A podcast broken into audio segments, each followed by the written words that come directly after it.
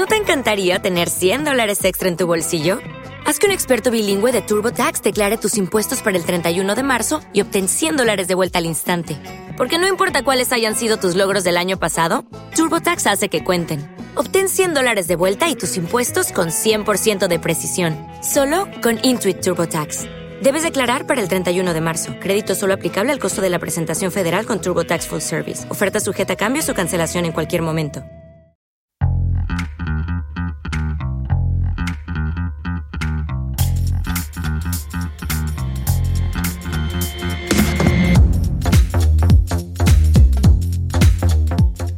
Podcast ofrecido por Xcharge, empresa líder en el diseño y la fabricación de estaciones de carga rápida y ultra rápida para el vehículo eléctrico.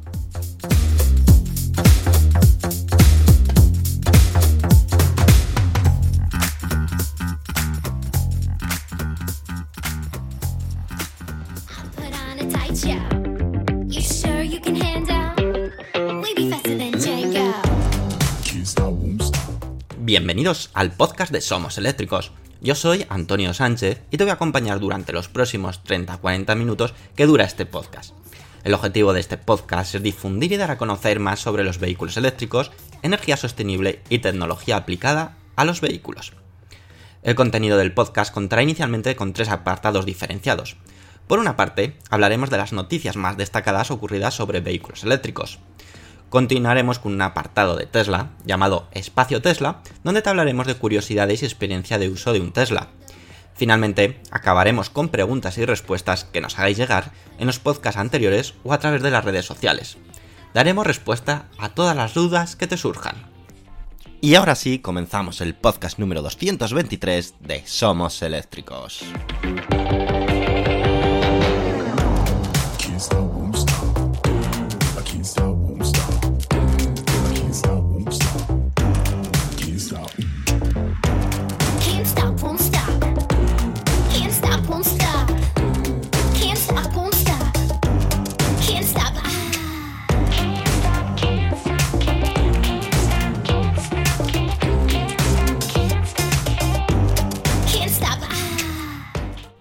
Muy buenas y bienvenidos otra semana más al podcast oficial de SomosEléctricos.com. Espero que hayáis tenido una semana excelente, muchos de vosotros probablemente disfrutando de un puente o macro puente, porque realmente se podía aprovechar toda la semana de fiesta y disfrutarlo por ahí.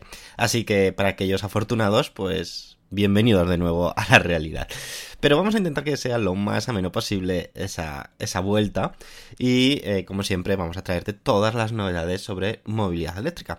Y vamos a empezar con una noticia que creo que es bastante interesante y es conocer las ventas de coches eléctricos en España durante el pasado mes de noviembre. Una vez que hemos finalizado el mes e iniciado ya los primeros días de diciembre, por cierto, último mes del año, es momento de hacer un repaso a la venta de coches eléctricos en España.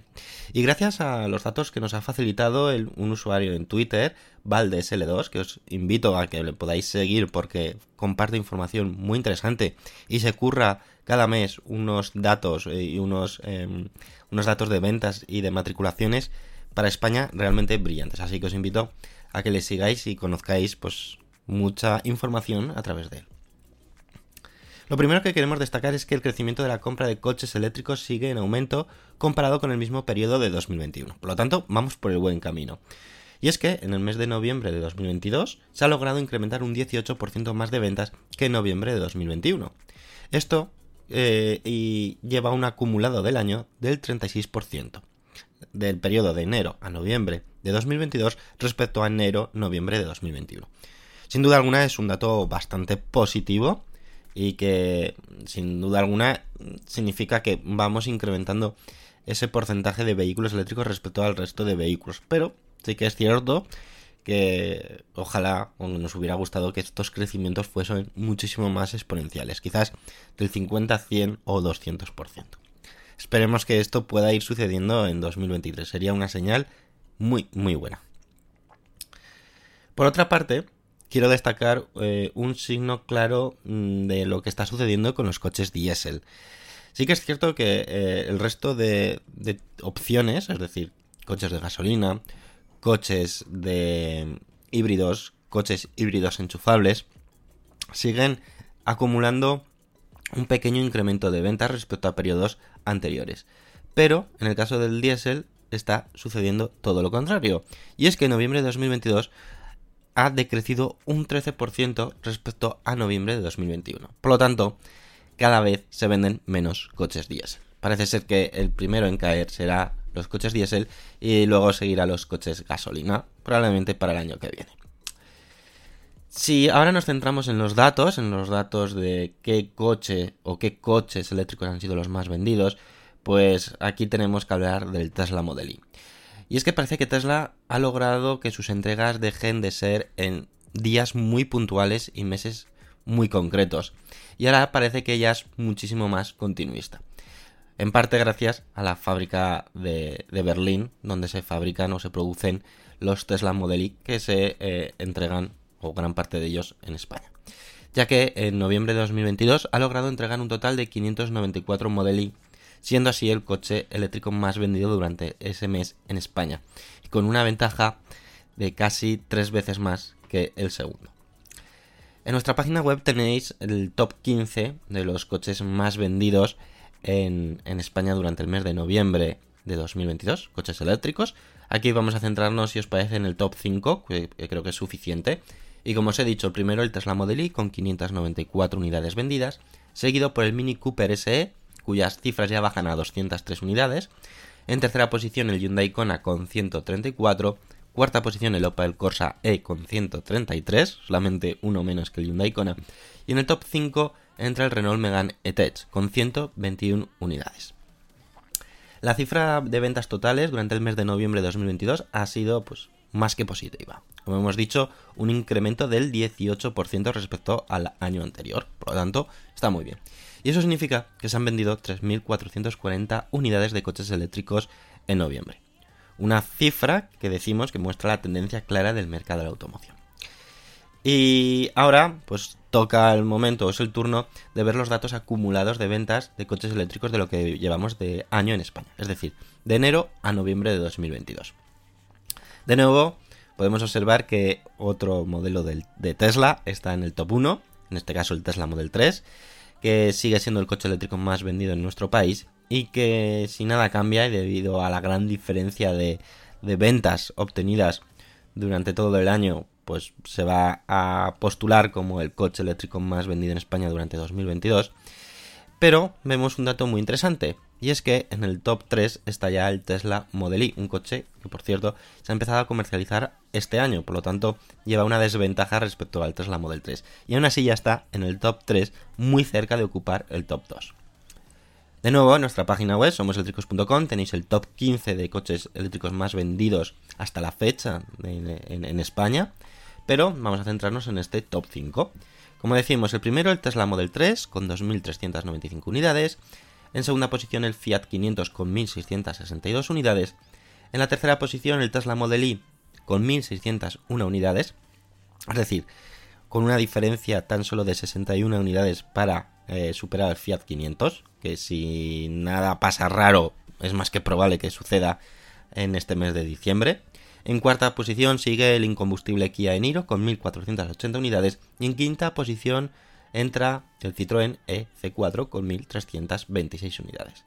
En total, se, se, han vendido durante este año, de enero a noviembre de 2022, en España, 27.938 coches eléctricos. Así que buenos datos, buenos crecimientos, pero ojalá esos crecimientos se vean todavía, esos porcentajes incrementando sustancialmente más.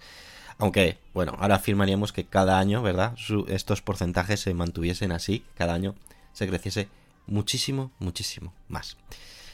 Tenéis más detalles, más información, como os digo, en nuestra página web, somoseléctricos.com, si queréis consultar pues, con más énfasis estos datos, pero creo que lo importante os lo hemos transmitido y que, que bueno, ahí tenéis la información. Y ahora nos vamos a ir por otra noticia. La semana pasada ya estuvimos hablando de este de esta moda, de este sistema de adquirir productos o adquirir características del vehículo una vez comprado. Pues bien, ahora os tengo que hablar también de otra marca que está adoptando este sistema. ¿Quieres saber cuál es? Pues vas a tener que esperar tan solo unos segundos.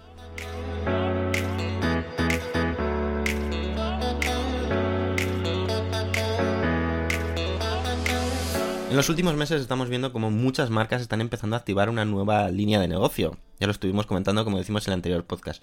Un negocio relacionado con las compras de mejoras de sus vehículos que se aplican a través de una actualización por software. Es decir, que no hay ningún componente de hardware físico que impida que no tengas ese componente o esa característica realmente en tu vehículo ya, sino que se activa o se desactiva por software.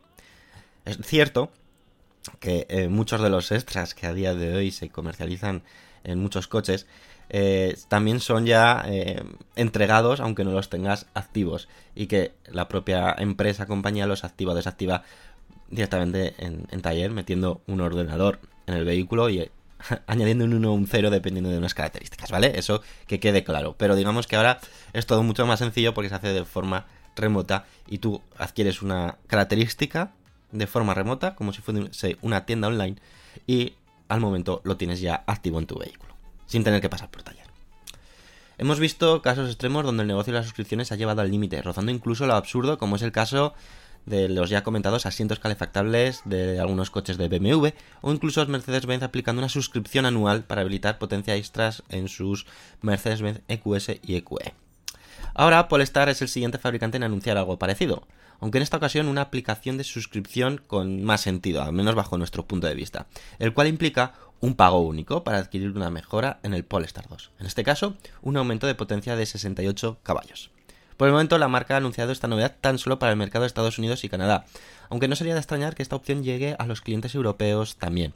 Es cierto que en Europa, pues debido a restricciones, a legislación, etc., eh, los fabricantes están conteniendo muchísimo más. Es el caso también de Mercedes-Benz, que solamente esas características, esa suscripción anual, la han lanzado en Estados Unidos, porque en Europa o no se atreven o eh, hay pues, eh, problemas legislativos de que se pueda aplicar o no, al menos por el momento. Este incremento de potencia hace que el Polestar 2 pase de tener 408 caballos a 476 caballos, pudiendo realizar los 0 a 100 km h en apenas 4,2 segundos. Nada mal, ¿verdad? Y ahora sí, hay que saber el precio de esta característica o de esta mejora. Pues bien, el coste de este incremento de potencia es de 1.195 dólares y se puede adquirir directamente a través de la web de Polestar. Una vez adquirido, la marca te envía al coche una actualización vía OTA, es decir, de forma remota, la cual habilita esa potencia extra. Thomas Singelat, CEO de Polestar, dijo lo siguiente sobre esta nueva característica. Dice, esta actualización destaca cómo las tecnologías conectadas pueden transformar la relación que una empresa de automóviles tiene con sus clientes. La experiencia de conducción en Polestar 2 es algo de lo que estamos muy orgullosos. Ya es un automóvil muy divertido de conducir, pero con esta actualización podemos ofrecer aún más a nuestros clientes que podría estar buscando un poco más de emoción. Esto no cabe duda. Esta línea de negocio de adquirir extras una vez adquirido el vehículo parece que va a ser la tónica que vamos a ver en los próximos años en el sector de la automoción. Y hay partes positivas. Por ejemplo, tú compras un coche a día de hoy y ya tienes que pensar, en la mayoría de los casos, ¿vale? Si adquieres esos extras o no cuando lo estás configurando de una parte de inicio. Si no los configuras, no vas a poder tener acceso ya a esos extras o a la mayoría de esos extras o a esos paquetes. Sin embargo, con esta modalidad, tú puedes adquirir el coche base, te tiene un coste, tiene un precio más, más bajo que si lo añadieses con extras, y pasado un tiempo, cuando vas ahorrando dices, oye, pues ahora quiero aplicarle este extra, pues pagas los 1.195 dólares y tienes más potencia. Creo que es una línea de negocio interesante y que aparte de que es muy beneficioso para, los, el sector de la automoción, para los fabricantes, porque van a poder sacar más jugo a sus vehículos ya comercializados, ya vendidos, porque van a poder vender, eh, digamos, ¿cómo podemos llamarlo? Extras, una vez vendido el coche. Y para el cliente también es muy interesante porque puede afrontar un pago inicial con el coche básico y luego poder ir añadiéndole esos extras que a lo mejor si eh, hubieras tenido que adquirirlo desde un primer momento no lo hubieras hecho porque se te iba de precio el coche. Creo que queda claro un poco la idea, la lógica que yo tengo en la cabeza sobre este, esta línea de negocio y que creo que todos los fabricantes van a empezar a implementar de una mejor forma o peor. Hemos visto casos como los de Mercedes-Benz, de BMW, son casos extremos, casos sinceramente poco éticos bajo mi punto de vista de aplicar un pago de suscripción eh, que tengas que pagar mensual o anual y que si no luego desaparece esa funcionalidad. También tiene sus ventajas, unas ventajas mm, que habría que analizar. Por ejemplo, decir, pues quiero adquirir este paquete, este extra solamente para los meses de invierno, por ejemplo, de los asientos calefactables, eh, del BMW, y pago solamente dos o tres meses, o solamente cuando me voy a ir de viaje, o cuando, bueno, eso tiene, puede tener sentido, pero quizás se han pasado de la raya. Y sobre coches futuristas, es lo que vamos a hablarte en unos segundos.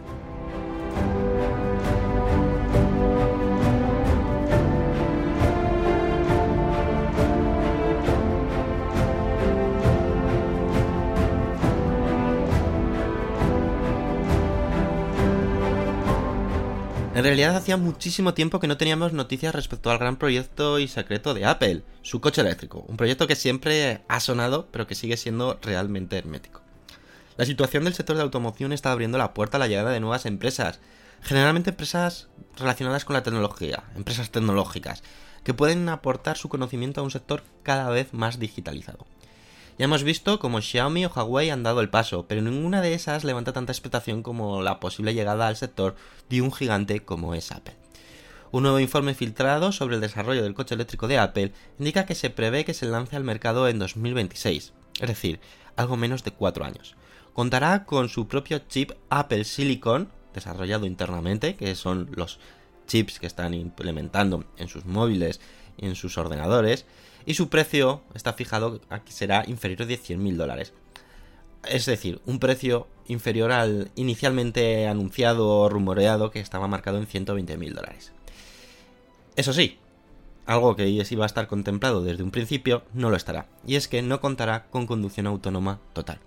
Este último punto, el de la conducción autónoma total, ha sido uno de los temas que siempre han estado alrededor del revolucionario coche eléctrico de Apple, pero parece que para avanzar en el proyecto esta opción se va a tener que retrasar. El medio Bloomberg ha sido el encargado de desvelar toda esa información, en un principio a través de personas internas de Apple, las cuales han dado detalles muy importantes sobre el proyecto Titan de Apple. El proyecto Titan es el que está relacionado con el coche eléctrico, el Apple Car o el coche Apple. Lógicamente, estas personas no han dado nombres ni, ni nada parecido porque han filtrado información supuestamente confidencial de la compañía pero nos ha permitido conocer supuestamente información de la situación del de Apple Car. Respecto a la conducción autónoma, Apple lo retrasará, algo que afectará al diseño inicial previsto, ya que incluirá volante y pedales, algo que eh, Apple no estaba contemplando en sus diseños. Aún así, la compañía de Cupertino ofrecerá conducción autónoma en las autopistas con el deseo de poder ofrecer servicio multimedia mientras tanto. Otro aspecto importante es el precio del Apple Car. Dichos informes apuntan a que el objetivo de la compañía es ofrecer un precio por debajo de 100.000 dólares, lo que nos da una idea del tipo y segmento de público al que iría destinado este, digamos, producto de Apple. Tampoco hay que olvidar un aspecto importante, y es que Apple desarrollará sus propios chips para Apple Car. Las fuentes que hacen mención el medio Bloomberg indican que el nuevo chip será aproximadamente como cuatro chips de los Mac más potentes que existen actualmente, pero juntos. Para acabar, indicar que las fuentes que han facilitado esta información han confirmado un poco, pues, una situación un poco, digamos, desilusionante, ya que actualmente no existe un diseño o boceto del coche de Apple. Los primeros diseños y prototipos estarán listos para 2023 y las especificaciones técnicas se desvelarán, si todo va bien, en 2024. Aún así, tocará esperar dos años más 2026 para que Apple supuestamente comercialice su coche eléctrico. Veremos cómo, cómo lo hará, cómo lo fabricará, quién lo fabricará, cómo lo comercializará. Como podéis eh, comprobar, todavía hay muchas incógnitas de si realmente Apple terminará metiéndose en un sector tan complejo y competido como es el del automóvil. Si lo hace, sabemos que irá con un producto premium y probablemente muy diferente a lo que ofrecen el resto de marcas. Y digamos que pasará a ser un producto de deseo, un objeto de deseo, de ansia viva por tener ese coche. Al menos eso es lo que intentan plasmar o hacer con todos los productos que hace Apple. Hacer un objeto de deseo. Que aunque sea un objeto físico, transmita unas sensaciones al quien lo compra, a quien lo usa. Veremos, porque la verdad es que Apple se está metiendo en un jardín, que ojalá salga bien, una nueva, un, una nueva opción de coche. Bienvenido para los usuarios, para los clientes, pero quizás eh, eh, cada vez tengo más dudas de si realmente lo veremos o si el proyecto Titan eh, de Apple quedará un poco en el olvido. Y ya para acabar, y antes de pasar al espacio Tesla, os voy a hablar de la fuerte apuesta de un, de un supermercado para meterse en el negocio de las estaciones de carga. Te va a sorprender y creo que es muy, muy interesante lo que propone este conocido supermercado en el que te voy a dar todos los detalles a continuación.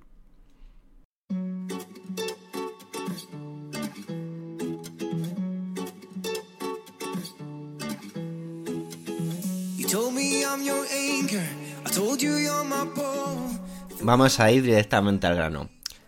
Os hablo de Lidl, y es que ha estrenado su primera estación de carga en Francia. Y ya os adelanto que pinta espectacular.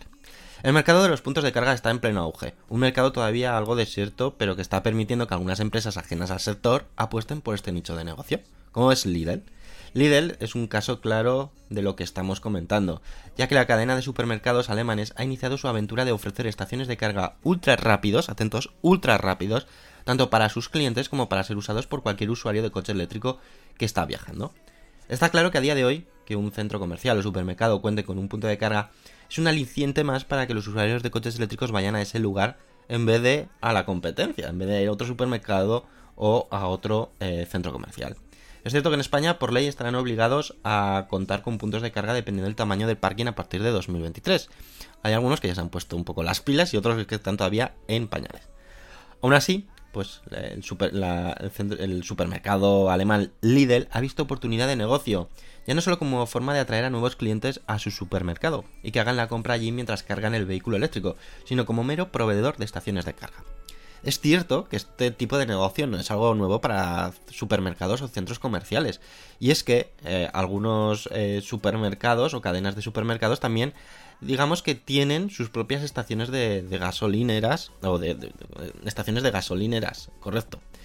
Y que esto es darle una vuelta más, en vez de gasolineras, pues electrolineras. Hace unos días, Lidl inauguró su primera estación de carga ultra rápida que está situada cerca de la ciudad francesa de Lyon. Así que si vais por ahí, os recomiendo que os paséis porque es muy interesante, ya veréis los precios. Una estación de carga para coches eléctricos que está operativa 24 horas y los 7 días de la semana, es decir, un 24/7 en toda regla. Es decir, que podrás hacer uso aunque el supermercado esté cerrado. Lógicamente, esa estación de carga está cerca, muy próxima a eh, un supermercado Lidl, para que puedas entrar a comprar en Lidl mientras estás cargando el coche, algo lógico y coherente. Además, la zona de carga está totalmente techada y habilitada para que puedan cargar varios coches eléctricos a la vez.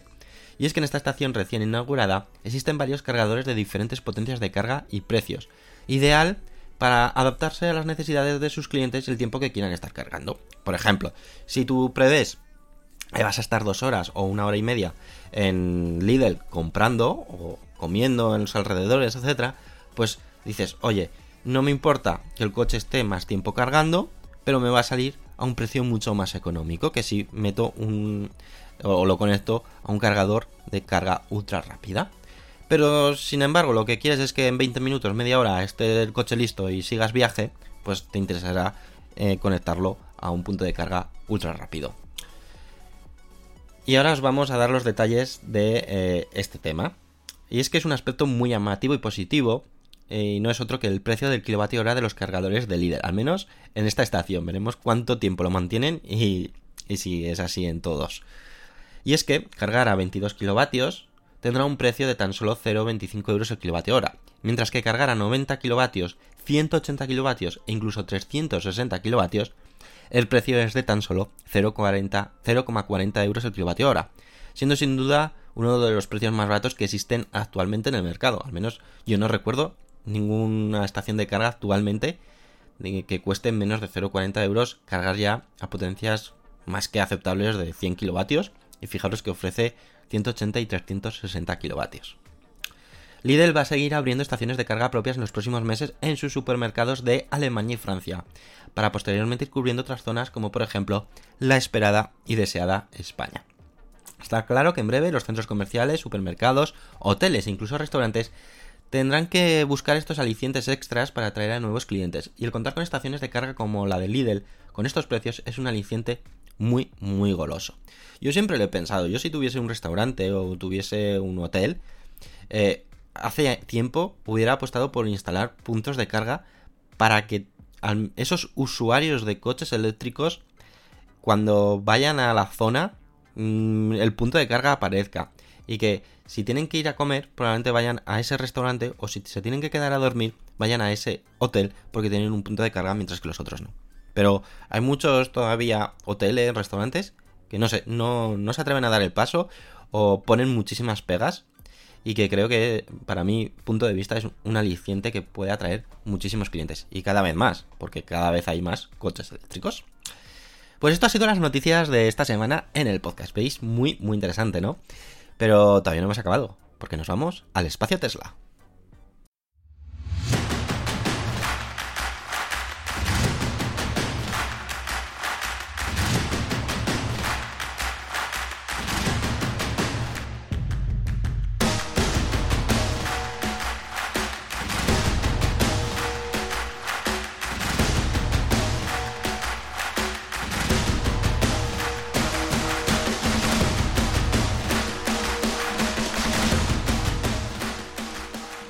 Qué os vamos a hablar del espacio Tesla en esta semana? Pues bien, eh, una cosa importante es eh, novedades que podemos tener muy pronto en los coches Tesla.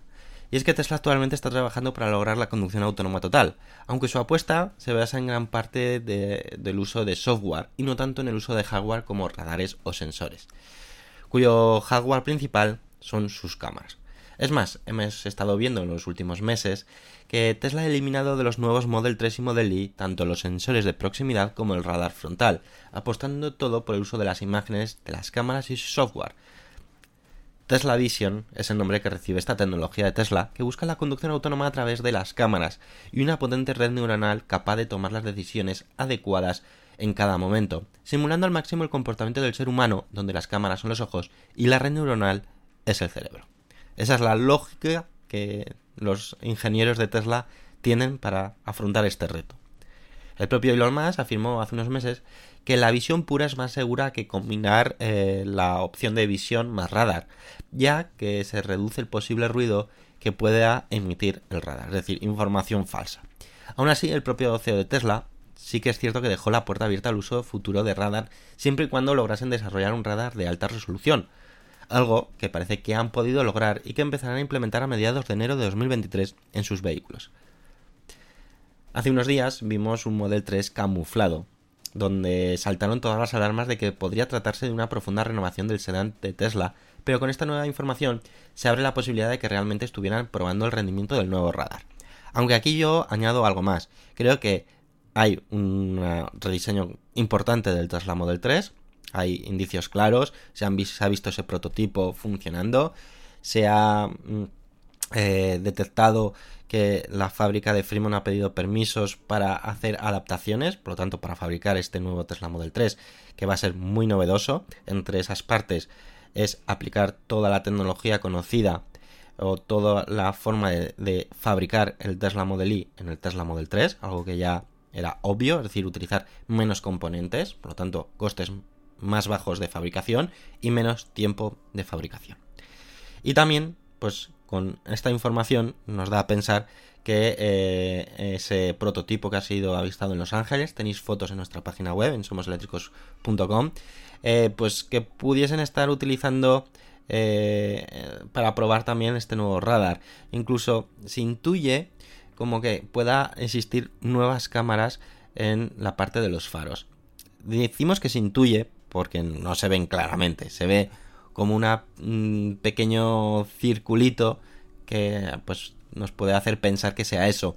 Esa, ese, ese, nuevo hardware, esas nuevas cámaras, pues lo que harían es eh, dar más información al software para, por ejemplo, captar de mejor forma um, pues eh, la información o eh, lo que puedan ver en los cruces, etcétera, en momentos clave del vehículo que, por ejemplo, las cámaras que están situadas donde eh, próximos a las puertas no están todavía. Entonces, si adelantas esas cámaras, puedes obtener más información. Bueno, son rumores, son eh, posibilidades, pero que poquito más, ¿vale? Y ya lo que os quería contar en dos cositas más. Una, es que se ha mostrado un diseño de la Tesla Cybertruck de tan solo dos puertas en el museo que hay en Estados Unidos. Pero vamos, yo creo que son diseños conceptuales, que no hay, eh, ha habido ya mucha información, o más que información de rumores de que eso es una señal de que Tesla va a hacer una Cybertruck más pequeña, de tan solo dos puertas, que podría ser para Europa. Yo creo que no, que es un diseño conceptual del diseñador jefe de Tesla y que eh, ahí se quedará. No, no veremos al menos dentro de poco un Tesla Cybertruck de dos puertas. Y eh, luego, ya simplemente deciros que los nuevos Tesla Model S y Model X ya han desembarcado en Europa, es decir, el, barco que viene de Estados Unidos ya ha llegado y ya se han empezado a avistar eh, los primeros Tesla Model S Model X en los camiones por Alemania. Así que nada, y también tenemos información de que ya hay eh, primeras fechas confirmadas de entregas de Tesla Model S Long Range, Tesla Model S Blade en España y que se marcan del 20 de diciembre al 31 de diciembre, es decir, en nada, una semana prácticamente. Así que a aquellos que vais a poder disfrutar de ese pedazo de coche, enhorabuena. Y si queréis compartir, si estáis escuchándonos y sois uno de esos agraciados y queréis compartir con todos nosotros vuestra experiencia, podríamos organizar algo y podrías compartirlo pues contándonos esa experiencia.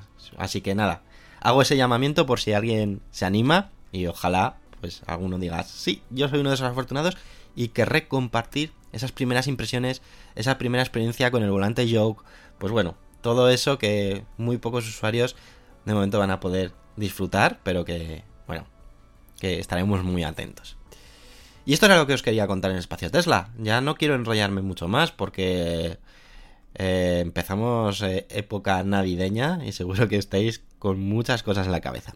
Ya solamente vamos a ver qué habéis comentado en el anterior podcast y ya nos despedimos, ¿os parece? Vamos.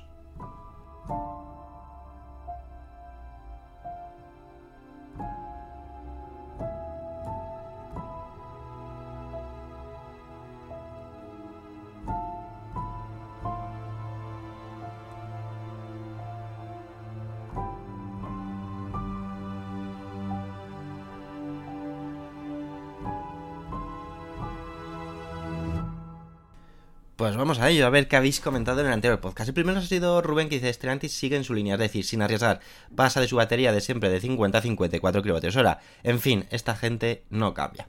María Pilar Alonso Lozano dice, los fabricantes europeos si no espabilan se van a dar un buen batacazo. La verdad es que la estrategia de Stellantis es, como bien dices, muy, muy conservadora. No está arriesgando para nada y yo creo que está lanzando coches eléctricos más que para vender, pues por compromiso, porque la verdad es que sus propuestas, al menos a día de hoy, no son del todo interesantes, igual que otros eh, marcas o fabricantes sí que pueden resultar mucho más interesantes. Rubén nos dice también, si Bit saca finalmente estos modelos con estos precios, podemos decir al final que el pueblo ya tiene su coche eléctrico por fin. Antonio le contesta y dice, lo importante es que probablemente arrastrará a otros fabricantes a ajustar los precios para ser competitivos. Emilio J. Fernández Rey también dice, si MG es capaz de cubrir la demanda, tiene pinta que el MG4 es y será todo un éxito de ventas. Así que bienvenida a cualquier otra marca que vaya en esta línea. Espero eh, poderos ofrecer pronto contenido sobre el MG4, ¿vale? Ahí queda un poco de spoiler. eh, Rubén también nos dice, cargas en el semi de Tesla de 1000 kilovatios, pero eso no degradará muy rápidamente las células de las baterías. Emilio J. Fernández Rey dice, el mito de que las cargas rápidas degradan la batería ha quedado anticuado. Actualmente no hay una relación estrictamente directa. Otros aspectos es realizar cargas o descargas rápidas, dejar la batería vacía por largos periodos o dejar las baterías al 100%. Aunque todo esto también depende de la química de la batería. Correcto. Y luego también hay que tener en cuenta algo muy importante. Ahora, estamos diciendo que eh, está cargando a 1000 kilovatios de potencia.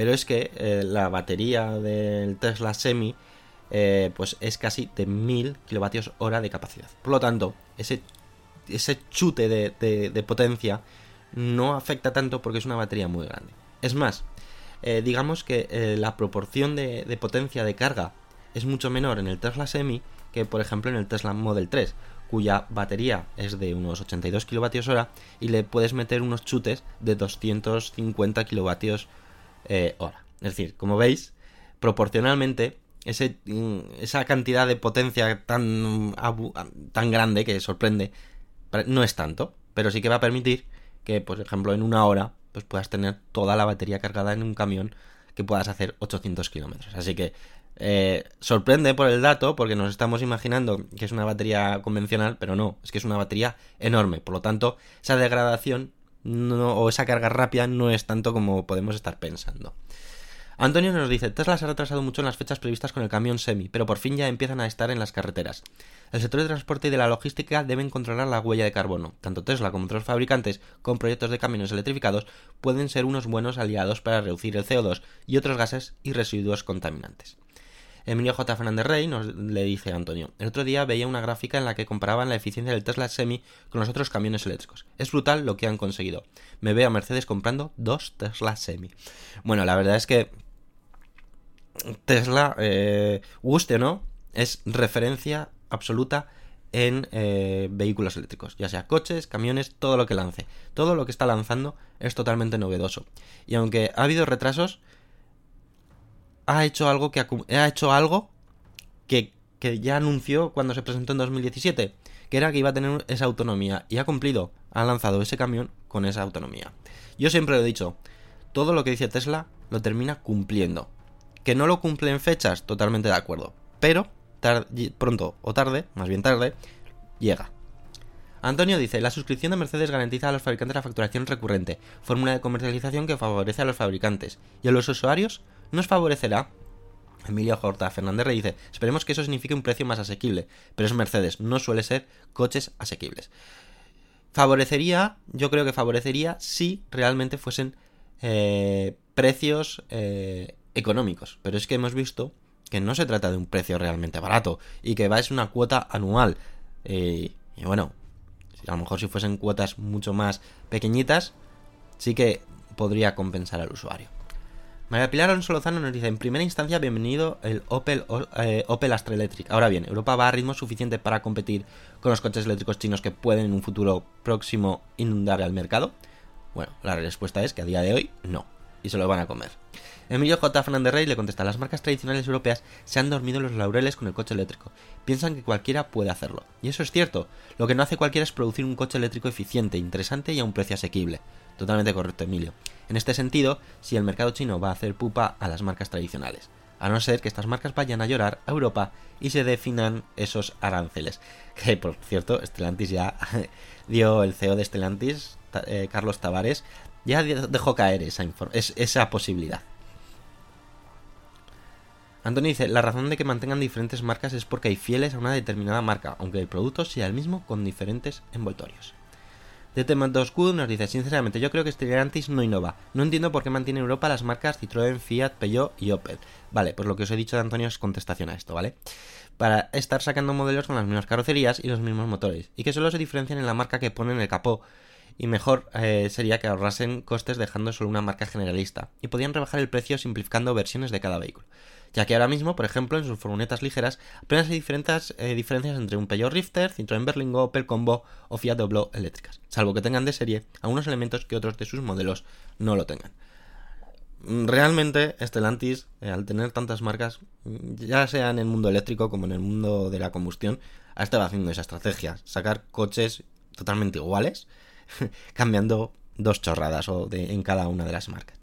Telever dice, totalmente de acuerdo, cuando grandes empresas adquieren otras marcas, utilizan una misma plataforma para ahorrar costes como mencionas, pero esto trae como resultado que con el paso de los años las diversas marcas pierdan su identidad propia. Al final, como dices, todos se dan cuenta que es lo mismo con distintos logotipos. Emilio J. Fernández Rey también dice, bueno, esta estrategia ha sido y sigue siendo usada por el grupo Volkswagen en sus filiales durante muchísimos años en sus coches de combustión y no he visto a nadie quejarse. El grupo Volkswagen es otro ejemplo claro. DT2U dice, mi padre me decía cuando era joven que un coche era una mala inversión, y le doy la razón. En cuanto lo compras ya se deprecia al sacarlo del concesionario. Las marcas hoy en día ganan más ven- vendiéndote el coche si lo financias con ellos que si lo pagas al contado. También tienen beneficio por recomendarte hacer las revisiones oficiales en sus talleres, por controlar el seguro del vehículo o a través de ellos. Suscribirse a los extras del vehículo es el nuevo nicho de mercado, o su nueva gallina de los huevos de oro. Poder disfrutar de tu coche pagando después de la compra. Es muy difícil querer darte de baja de un servicio que suscribes una vez que lo cubre por primera vez. Primero por temas psicológicos, no sea que lo necesites y te das de baja, aunque luego solo apenas lo uses unas cuantas veces. Y segundo, por las trabas para darte de baja que te darán cuando lo intentes a través de la app o el servicio de contacto con el cliente correspondiente. María Pilar Alonso Lozano dice, todo terminará en suscripción incluido el propio coche. La propiedad quedará en la mínima expresión. Emilio J. Fernández eh, Rey le contesta y dice, coincido con María Pilar, la propiedad es algo del pasado, o lo será en los próximos años. El pago por uso se extenderá. No obstante, me gustaría reseñar que el coche nunca debería ser una inversión, salvo que trabajes de ello. Pero en el caso del coche eléctrico, puede suponer un menor gasto con respecto a uno de combustión. En ese sentido, sí es una buena inversión. Habéis estado, habéis un montón de comentarios y se agradece un montón, ¿eh? Julio Santos Méndez dice, lo de Opel con el Astra es un quiero y no puedo. Pues un Astra que tenga solo 156 caballos cuando muchos ofrecen 204, una batería que no llega a 60 kilovatios y una, kilovatios hora, y una autonomía casi igual que el Corsa es un cachondeo el no querer sacar un vehículo eléctrico en condiciones. El Astra tendría que poder ser un rival directo del EV6 Ioniq 5, etc. Felicidades por el programa. Totalmente de acuerdo, Julio. Antonio dice, coincido con tu punto de vista. Y Emilio J. Fernández dice, estrategia del grupo Stellantis para ahorrar costes de fabricación. En general, todos sus vehículos eléctricos que utilizan la plataforma ECMP son descafeinados. He probado casi todos, Corsa E, E208, E2008, Mocha E, EC4, DS3, y la conclusión es la misma. No son malas opciones, pero hay mucho mejores, y con la llegada del MG4 lo van a notar. Y finalmente, Televerde nos dice, estoy preocupado por el sistema que está siguiendo Mercedes dentro de unos años será, su suscripción ha vencido, si quiere activar la alarma, escuche un anuncio de 60 segundos. Ja, ja, ja. Un abrazo y saludos desde Paraguay. Pues oye, no se descarte, ¿eh? No se descarte esa opción. Eh, María Pilar Alonso Lozano dice, excelente ejemplo irónico. Pues, y Televerde dice, ahora tiene sentido porque tienen pantallas tan grandes en su interior para ver publicidad todo el viaje. Ja, ja, ja. Pues ahí queda la propuesta, ¿eh? No sería nada descartable. Y bueno, ya solamente queda agradeceros a todos que habéis dado me gusta al podcast en, en iVoox, que habéis sido siempre un montón, y los que nos seguís apoyando en otras plataformas como Apple Podcast, Spotify, etcétera. Y esas personas que habéis dado me gusta habéis sido Atanamir, Antonio Carlos Ladrón de Gueva, Javier Rodríguez Delgado, Julio Santos Méndez, Ramón López de TP2GU, Luis Cota Albarracín, eh, ya, José Roldán, Antonio, Heavy04, Yeyo Fernández, Proper Goles, Chancleta, Sondica Cero, Benito Grille Medina, Jonathan Pastor, Eloy Asensio, Carolina Navarro, Alfonso García, Terere Verde, Iñaki Merino, Emilio J. Fernández Rey, Óscar Artero, Aitor Ordoricas, Turnaz, Tirsovich, María Pilar Alonso Lozano, Pepe28, Luis de Lugo, Alcibeni, Mentalo, Rodrigo RSA, Rafael Ruiz Sempere, José Manuel García Vázquez Salore y Miguel Ángel Hernández Ballest. Muchas, muchas gracias por ese apoyo incondicional. Espero que sigáis disfrutando de, de, de- de la semana, que sea lo más leve posible después de, este regreso para muchos. Y que nada, nosotros, próximo lunes, nueva entrega y nos acercamos ya a las eh, navidades. Así que estar muy atentos porque nosotros no vamos a dejar de publicar ni una sola semana una entrega del podcast, ¿eh? Así que nosotros seguiremos al pie del, cap- del eh, al pie del Se me ha olvidado. se me ha olvidado el dicho. Bueno, lo, lo dicho. Que estaremos también en las épocas navideñas para traeros todas las novedades. Nosotros no vamos a descansar. Así que nada, poco más que deciros. Que tengáis una excelente semana. Y nos escuchamos dentro de 7 días. Adiós.